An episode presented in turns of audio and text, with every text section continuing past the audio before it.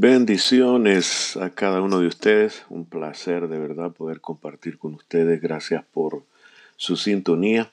Eh, quiero compartir algo eh, de un documento que estoy preparando eh, en inglés que se llama La importancia de vivir bajo el liderazgo del Espíritu Santo. me he percatado en mis años de experiencia de caminar con el Señor de conocer a Cristo, por decirlo así, eh, que hay muchas personas que nos cuesta, en el caso mío me costó eh, bastante poder eh, delegar o, rendir mi vida totalmente al, al liderazgo del Espíritu Santo, porque no sabemos cómo Él trabaja, no sabemos quién es Él en muchos casos. El Espíritu Santo es la tercera persona de la Trinidad, por si usted no lo sabía.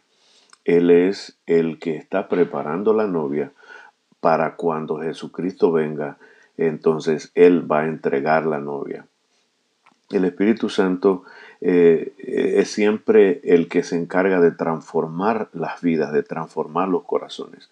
Entonces el Espíritu Santo hace cinco cosas. Número uno, Él transforma eh, siempre nuestro corazón. El trabajo o la misión de Él es transformar nuestro corazón. Una de, las, una de las preguntas que yo siempre me hacía era, ¿por qué yo no cambio? ¿Por qué me está costando cambiar?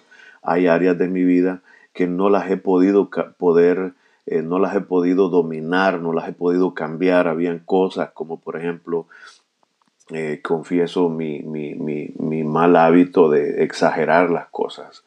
Y creo que un día el Señor me habló y me dijo, entrega, el entrega tu corazón o rinde tu corazón al Espíritu Santo, porque uno de los trabajos es que Él se encarga de transformarnos. Número dos, el Espíritu Santo siempre revela el verdadero amor de Jesús.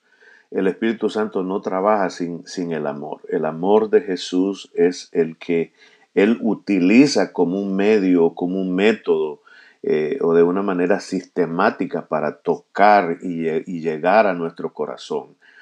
Eh, Dios no trabaja con, fuerza, Él trabaja con nuestra voluntad. Cuando nosotros le rendimos nuestra voluntad y aceptamos nuestros, nuestros errores y nuestros defectos y le decimos al Señor, no quiero ser así, no quiero ser gritón, no quiero ser enojón, no quiero ser mala persona. Entonces el Espíritu Santo nos revela el amor de Jesús.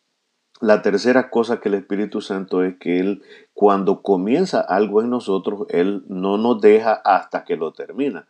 Entonces, una de las cosas que usted tiene que saber es que Él no nos va a dejar, usted y yo vamos a ser procesados hasta el final. Número cuatro, él es nuestro ayudador, nuestro consolador, nuestro guía y el perfeccionador, dice la Biblia. Eso es importante que lo entendamos, que no solamente va a comenzar en nosotros la buena obra, sino que la va a perfeccionar.